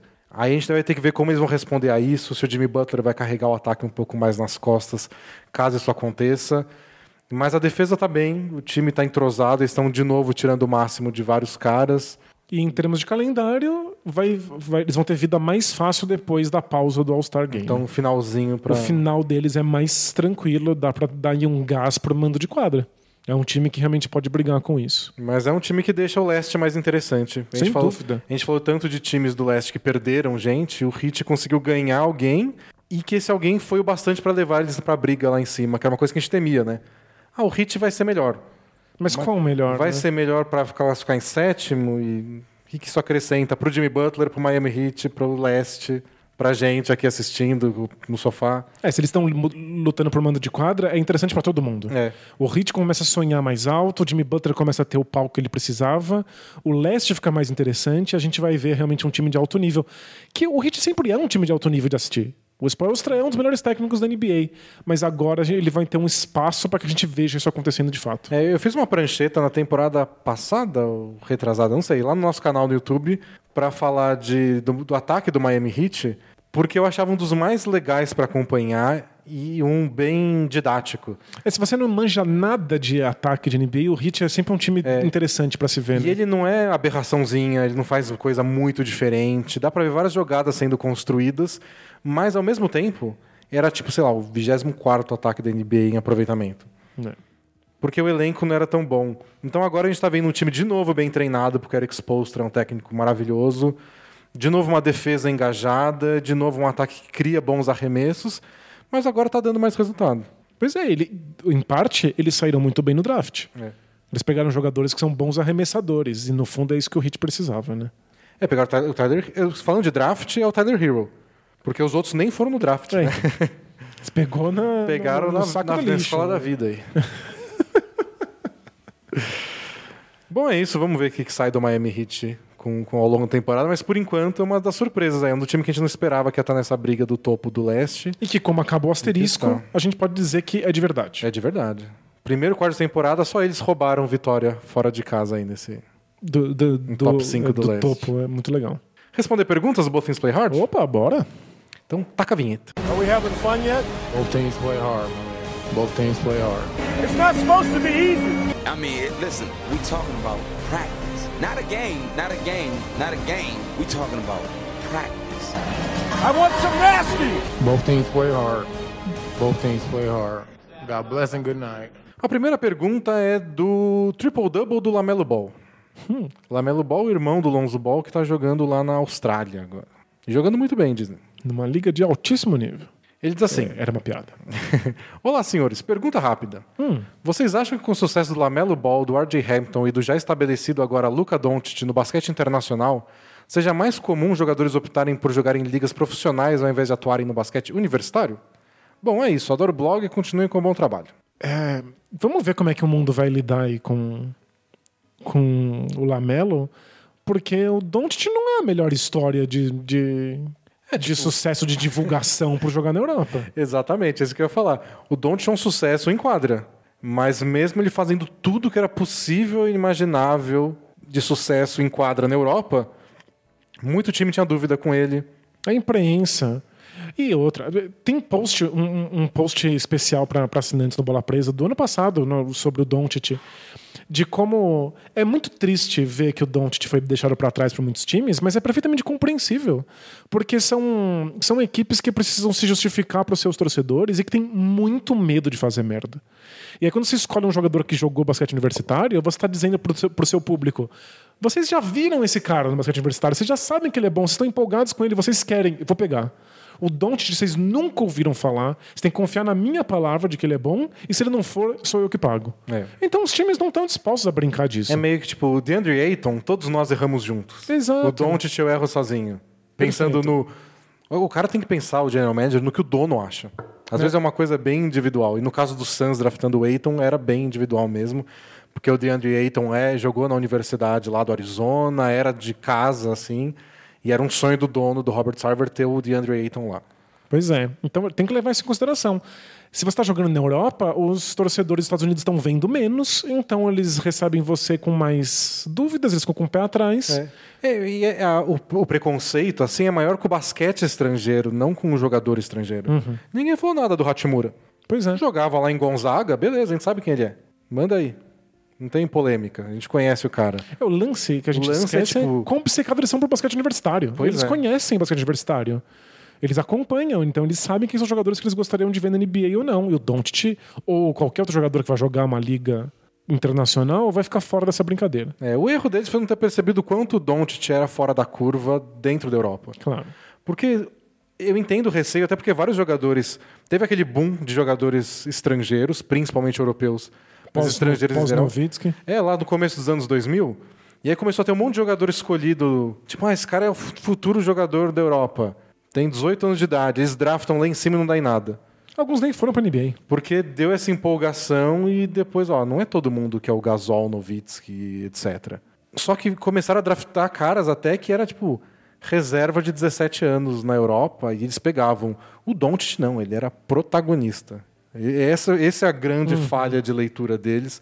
É ver o quanto é difícil ser protagonista lá com 19 anos de idade. É, é, é, talvez isso é uma coisa que é estranha pro, pro público normal do, do, de basquete universitário nos Estados Unidos. Jogadores novos não ganham muitos minutos na Europa. Não, é bem difícil. Então você acaba, você acaba draftando os novos, os jovens potenciais, porque eles têm seis minutos por jogo. É. Aí você não sabe o que isso significa, você não sabe passar a estatística de um lado pro outro. Enquanto no basquete universitário, todo mundo é jovem, então você vê todo mundo jogar. O Don't estava fora da curva porque ele já era protagonista com, No, no melhor time da Europa. com 18, né? Então, esse foi o grande erro. Então, não sei se todos os caras iriam, todos os jovens iriam para a Europa, porque eu não sei se eles conseguiriam ter esse protagonismo do Doncic. Exatamente. E aí é capaz de eles acabarem dizendo: ah, tá, então você tem oito minutos para o jogo na Liga Adriática. O que, que eu faço com isso? Então, Vale a gente lembrar que já aconteceu antes. O, o Brandon Jennings se recusou a jogar basquete universitário e foi jogar basquete profissional na liga italiana. Ele era bom bastante, mas o time sabia que ele ia ficar um ano só. Tinha muito mais veteranos, ele acabou tendo minutos limitados, ele perdeu espaço no draft e não virou grandes coisas na NBA, porque o que ele dizia é que ele ia ter experiência contra jogadores profissionais no basquete italiano e que isso ia melhorar o desenvolvimento dele, não é verdade porque ele jogou muito menos do que jogaria no basquete universitário. Então ele não teve ainda o desenvolvimento, ele demorou para engatar na NBA, nunca foi o que se imaginava. Tipo, experiência fracassada em todos os aspectos. Cada caso é um caso. O que pode acontecer teria que ser uma sequência de nomes. Então, dois caras que vão jogar na Austrália e que se dão bem lá e são draftados lá no topo. Tipo, os olheiros da NBA vão até a Austrália, se convencem de que aquilo é um bom palco e eles são bem draftados e dão certo na NBA. E aí tem que acontecer de novo, mais gente tem que. E aí, quando a gente vê, sei lá, três, quatro anos acontecendo em sequência, fala, beleza, então a Liga Australiana se tornou Perfeito. um celeiro de jogadores. Mas por um caso é difícil. E, e o, o Lamelo Ball, que está sendo super bem cotado pro, pro próximo draft, não é porque ele está na Liga Australiana. É por causa do hype que foi criado em cima dele durante a sua passagem pelo basquete do ensino médio. Pelo É, já, basquete já colegial. saiu de lá. Então tem isso. Porque a maior parte dos jogadores europeus não joga o ensino médio no- no- nos Estados Unidos. É, pra você chamar atenção fora dos Estados Unidos, você já teria que sair com algum nome. Então, tipo, ah, sabe esse cara que recebeu oferta de bolsa de cinco faculdades top de linha? Isso. Ele resolveu ir jogar na Espanha. Claro, aí você tá Aí os radar. olheiros já sabem quem você é e vão pra Espanha te acompanhar. Também Claro. tem, tem esse, esse ponto. É, o Lamelo Ball é um caso específico, não, não vai rolar sempre. Tem outra pergunta de gringos falando do Luiz Roberto Mariano Moura. Ele Hum. diz assim: Olá, dupla, tranquilo no mamilo? Tranquilo no mamilo. Vou direto ao ponto para esse e-mail não ficar grande. Vocês acham que o Yannis, o Jokic, o Doncic, essa europezada fazendo todo sucesso na NBA vai fazer os times correrem atrás de europeus nos próximos drafts, assim como no início dos anos 2000? Um grande abraço da cidade do outro lado da poça, a famosa Nikit City. Não Ok. sei do que ele está falando, mas um abraço. Você acha que vai dar um boom de europeus de novo? A NBA é bem de modinha. É, É. bem de. Ah, arremesso de três? Vamos dar arremesso de três. Ah, europeu, europeu. Ah, pivô que, que dribla, pivô que dribla. Acontece. Eu acho que eles vão olhar com mais carinho de novo. Mas, de novo, é... o Doncic é muita exceção. É, você precisa de uns três anos draftando gente que não vira o Doncic pra passar essa moda rapidinho. É. No fundo, a única moda duradoura na NBA é draftar moleque que, que deixou os torcedores de basquete universitário animados. Isso ele sempre, sempre vai acontecer, não importa em que momento histórico. E cada caso é um caso, né? Tipo, o Yannis jogava lá na segunda divisão da Grécia.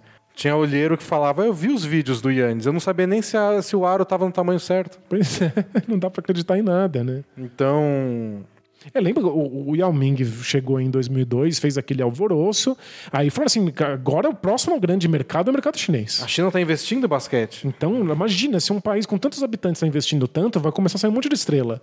Aí já draftaram o Yan Tianliang e não sabiam se a idade dele era verdadeira, porque ele tinha nascido numa vila bizarra, ele tinha re- recebido lá assim, o certidão de nascimento com 3 anos de idade, ninguém fazia ideia de se aquilo É. era real, e parecia muito bom, mecânica perfeita, nunca rendeu nada na NBA, acabou. Tipo, foi o bastante para todo mundo desembarcar do, do bonde da China.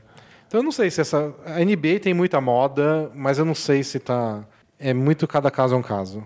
A verdade é que times têm olheiros na Europa inteira e eles vão continuar procurando, porque eles sabem que se você der muita sorte, você consegue o Jokic na segunda rodada, o Antetokounmpo na 15 É verdade, escolha. ninguém tá olhando, né? É, o pessoal do ao vivo aqui do YouTube, que a gente grava às quintas-feiras, traduziu pra gente. A cidade é Niterói e a poça que ele falou é a Baía de Guanabara. Ah, obrigado pela tradução. É, a, gente é, a gente é leigo. Sou leigo em Baía de Guanabara. sei que tá suja só. Nunca estive no Rio de Janeiro. É e verdade. Vou pela primeira vez ano que vem para um festival de dança. Olha, a dança, os, os peladeiros bola presa nunca conseguiram levar o Danilo. O jogo da NBA não conseguiu levar o Danilo pro Rio de? Janeiro, mas a dança conseguiu. Vão vir uns professores internacionais aí, então já comprei minha, minha, minha ida. Próxima pergunta. É do viúvo de New Jersey.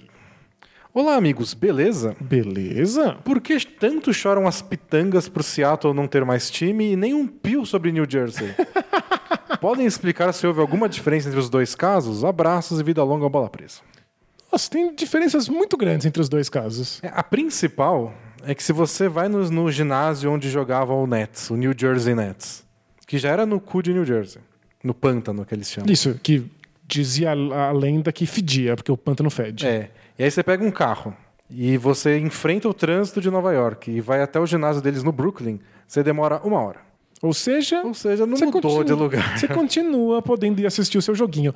Pra ser bem sincero, a maior parte das pessoas, que não eram muitas, o ginásio do Nets era bem vazio, É. era uma das piores audiências da NBA. Mas a maior parte das pessoas que ia assistir jogo do Nets saía de Nova York, pegava o trem, enfrentava o pântano e ia assistir. Agora Tá mais perto. tá mais perto, é, é incrível. É, não tem uma cidade que fica órfã de um time da, da NBA, nesse caso, que nem aconteceu com o Seattle. E Seattle, você soma o fato de que era um, um público muito apaixonado, de um time que já tinha tradição e histórias de sucesso. É, eram 40 anos de NBA, então nos- em Seattle tinha o cara que começou a acompanhar e passou a paixão pelo filho, não sei É. o quê. Você tinha uma torcida um pouco mais bem formada e que simplesmente, ó, não tem mais time. Em New Jersey eles mudaram, igual, igual no o Warriors agora. Eles eram de Oakland e foram para São Francisco, é outra cidade, mas atravessa a ponte. É. Pra quem mora lá, não é mais a mesma coisa. Eu gostava do outro ginásio. É, Mas tudo bem. mas também não é que saiu de Seattle e foi para Oklahoma City. É, tipo, não posso mais ver jogo toda vez, tem que assistir só uma vez por semana. É, exatamente. Então, tá, tá tudo bem. Ahn, próxima pergunta é do filho do Lavar. Não sei qual deles, pode ser o Lamelo. Pode ser muitos filhos. Olá, dupla D&D. Tudo show de? Show de bola. É, Ele falou que show de é abreviação de show de bola. Soube de uma história essa semana com um dos meus melhores amigos e ela envolve o pack de pezinhos. Opa! E uma possível rela que eu teria que mandar pra ele. Manda. Há cerca de dois anos, meu amigo começou um relacionamento com uma menina. E logo no começo, ela abriu pra ele que fazia parte dessa galera que usufruía dos fetiches pro pés. Ok. Ela mandava fotos, tinha um Instagram pra publicar fotos deles e etc. Legal. Ela perguntou se tinha algum problema continuar com aquilo e meu amigo não curtiu. Falou que ele não gostaria. Sério? Ela aceitou e afirmou, e afirmou que continuaria então sendo então com seu trabalho na internet, mas só como blogueira, in- indicando produtos de beleza e afins. Gente, ele, não curtiu que ela tivesse o, em- o emprego mais fácil da história da humanidade, é isso. Eu não gosto de você ganhar dinheiro fácil, né? Meu amigo, inclusive, deu toda a força pra ela, comprando material de estúdio para que ela pudesse dar sequência ao seu sonho. Porém, Porém. há uns oito meses, com eles morando juntos, inclusive, ele descobriu que ela mantinha a página de pés dela, usando o equipamento que ele tinha comprado para fazer crescer essa página. Ok, ok, ah, já aprendemos aqui, antes de mais nada, que proibir uma coisa é a melhor maneira de a pessoa fazer isso. que ela vai acontecer. que ela vai fazer isso nas suas costas. Descobriu ainda que era um pouco mais grave, pois ela vendia fotos dos pés com outras partes íntimas dela aparecendo. Mas não o rosto, imagina. Aí ele colocou entre parênteses: Não me pergunte como ela conseguia isso, mas conseguia. É, contorcionismo que chama. É, ele continua: Como o apartamento que eles moravam é do meu amigo, ele terminou tudo e ela saiu de casa, voltando para a cidade dela. Há cerca de uns quatro meses, movido pela carência, pois todos os amigos dele, inclusive eu, estão namorando, é, ele voltou com essa menina. Passou para um curso em Portugal, levou e- ela para namorar com ele lá e no final do curso pediu ela em casamento. Então eles estão morando juntos em Portugal. ok. Aí ele continua. Acho uma puta furada assumir um compromisso tão pouco tempo depois da pessoa quebrar sua confiança. E queria falar isso pra ele. Não dei parabéns pra ele por estar noivo, por não confiar nessa menina. Estou muito confuso em como abordar isso com ele, pois ao meu ver ele está cometendo um grande erro. Poderiam me ajudar nessa questão? Abraços, vida longa, bola presa. Aí dá um PS aqui, É. dizendo que está tentando pagar o boleto pelo PicPay, mas que não funciona na hora de colocar no aplicativo do banco. Aconteceu algumas vezes, às vezes o dia de semana, ou no boleto que gera, o o banco não entende, mas tem que falar com o PicPay, o PicPay consegue responder isso, eles têm um chatzinho lá. Bom, a gente não falou isso, mas vocês assinam o Bola Presa via PicPay, é só baixar o PicPay no seu celular. Isso. Responda aí, nosso amigo, que está Ah. muito preocupado com o namoro do colega. Então, ela quebrou a confiança, eu entendo. Mas pessoas às vezes quebram as confianças umas das outras, né? É como um Acontece. espelho, Danilo. Depois que quebra, não volta mais? você pode ver a rachadura. Mentira. Tudo bem. Sério, as pessoas erram. As pessoas às vezes são proibidas de fazer uma coisa e elas topam porque elas acham que elas são obrigadas a aceitar, mas elas não queriam ter parado de fazer aquilo. Elas continuam, depois você é pego no, no, no flagra. Pessoas erram, se relacionar não é fácil. Às vezes você quer que uma coisa seja do seu jeito, outra pessoa realmente não quer, mas finge que vai fazer para deixar você feliz, porque acha que não vai ter nenhum tipo de impacto e acaba tendo. Sabe o que eu acho que é o maior problema desse, dessa, dessa história? Hum. A, a comunicação entre ele e o amigo. Porque uma coisa bem comum em amizades é assim: deu uma coisa errada no namoro. O cara vai lá e fala: então, cara, vem aqui, vamos conversar. E aí fala: não, porque ela fez isso, porque aconteceu aquilo, porque aconteceu aquilo lá. Só que quando volta, não tá tudo perdoado, fala: ah, então a gente tá bem agora. É, tipo, eu percebi que não era tão sério. É. Não, não, não, nem tem isso. Não tem, né? Não tem a parte de explicar por que deu certo. É só, não, voltamos. E aí parece absurdo, E né? aí parece absurdo, porque você a pessoa sempre está disposta a vomitar os problemas e o que a outra pessoa fez, porque eu tô puto, porque é um absurdo, ela pegou minha câmera. Mas a gente não, dá- não gasta o mesmo tempo pra explicar por que, É. que voltou a funcionar. Não, eu conversei com ela, ela me explicou isso, eu percebi que talvez eu tenha sido muito duro na hora de jogar o pack de pezinho, e ela me falou aquilo, e eu percebi que não era tão grave assim. Claro. Aposto que eles não tiveram essa conversa. Faz muito sentido. Então talvez esse seja o segredo. Vai perguntar pra ele por que ele perdoou. Aí você perdoa também, já que... Justo. Não, quer dizer, eu vou ser bem sincero. Você não precisa perdoar essa pessoa, já que você não se relaciona com ela. pois é. Né, Não é sobre isso, né? O seu amigo escolheu uma coisa. E eu não sei, ele pode ter feito a escolha errada. Mas ele não fez a escolha errada só porque essa pessoa traiu a confiança dele uma vez. É. Esse tipo de coisa acontece, as pessoas cometem erros. Se a gente ficar com essa ideia de cancelar todo mundo que errou, todo mundo que, Nossa, que tá. traiu confiança, todo mundo que falou uma groselha na internet, você não vai sobrar ninguém. E você vai ter que reciclar suas amizades Pois é. o tempo todo. Não, essa pessoa vacilou comigo. Não tem perdão. Então. Aí você vai arranjar um amigo novo que vai durar, sei lá, seis meses. E você começa a queimar na fogueira pessoas que, na verdade, deveriam ser muito próximas ou poderiam ser suas aliadas em várias questões. E você queima na fogueira porque a pessoa não está perfeitamente alinhada com o que você queria. Todo erro é imperdoável. É complicado. Calma lá. Especialmente quando é namorada dos outros ainda. Pois é. Aí você tem que ser ainda mais, tipo, ah, tá tudo bem. Ainda mais quando a namorada dos outros tá ganhando um dinheiro honesto. Vendendo seu Vendendo pack de pezinho. pezinho aí. tem que apoiar a economia Podia- informal é. do pack de pezinho. podia estar matando, podia estar roubando, tô aqui vendendo pack de pezinho. tô, tô- eu tô ansioso pelo momento que eu entrar aqui no metrô em São Paulo e estiverem vendendo pack de pezinho no metrô. É pack de pezinho ou fone de ouvido a 5 reais. Não, jamais comprar fone de ouvido de 5 reais. Então, Deve ser medonho, né? Nossa senhora. E deve ser pior de escutar dentro do metrô. Que é, É barulhento. verdade, é. Você já assistiu a série The Good Place, Danilo? Não, minha esposa ama de paixão, assistiu tudo, mas eu, eu vi uns 15 segundos somados. É, Eu também, tô na mesma. Minha mulher gosta, eu vi uns 15 segundos mais. É que teve uma pergunta sobre isso e eu esqueci de perguntar antes se eu poderia ler ou Entendi, não. não, então vai, não, não vai rolar. Não vamos ler porque a gente nunca, nunca assistiu. Pergunta do futuro advogado. Esse é um belo trocadilho, nota 2. Advogato? É. Entendi. Bom dia, D&D, beleza? Beleza. Eu sou um vestibulando atu- atualmente e consegui alguns bons resultados nos últimos vestibulares. Meus pais estão crentes que eu vou estudar aqui, mas eu quero ir para uma universidade estadual para me afastar deles, Ótimo. porque a situação aqui em casa não é das melhores. Como convencê-los? Eles têm problemas psicológicos como depressão bipolaridade severa. Opa. E minha irmã tem doença de Crohn. Meus avós estão morrendo e minha outra irmã saiu de casa brigada com eles. Desculpa. Nossa senhora, o ro- o roteirista caprichou É. nessa. O que você tá parecendo a novela das nove nova aí, que é desgraça atrás de desgraça. É assim, mesmo? pra- pra- pra- Tem que chorar. Vai chorar hoje. Eu, eu- eu- não vou ver, mas qual que é o nome disso? É Amor de Mãe. Amor de mãe, novela de chorar. Novela de chorar. Tá.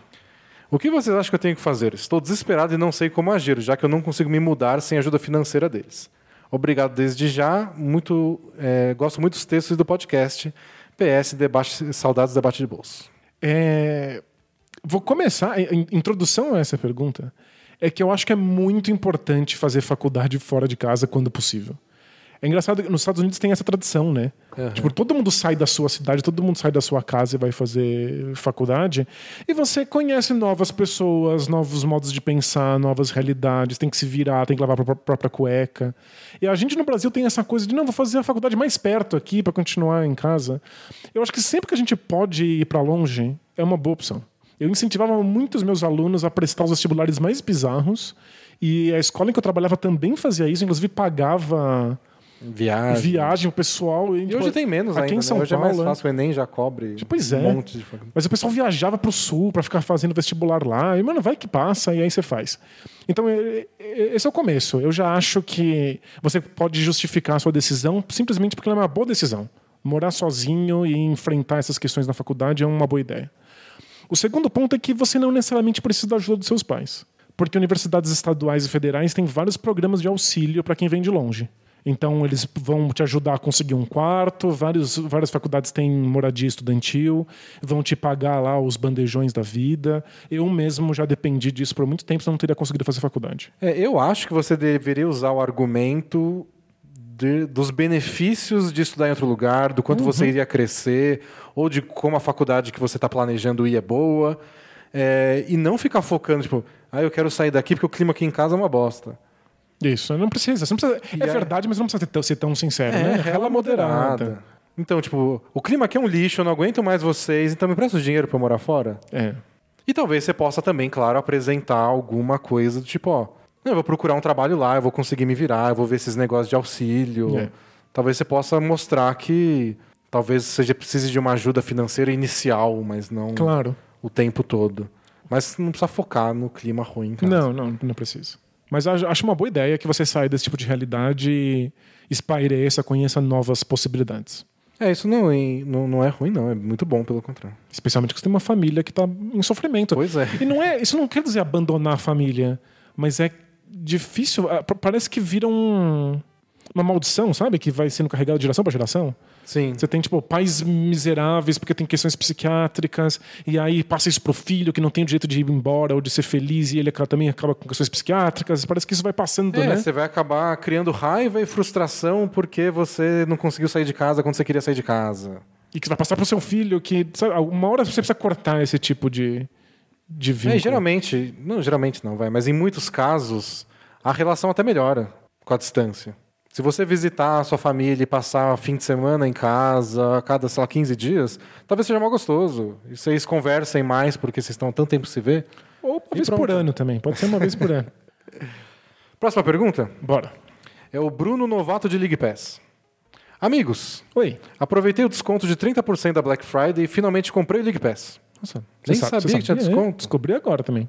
Ele diz: misericórdia, que coisa mais linda. Que coisa mais linda, mais cheia de graça. Só a sensação de poder ver um jogo de duas, três semanas atrás, a hora que eu quiser, é muito boa. Muito. Mas agora me veio uma dúvida ao estilo não sei o que ver no Netflix.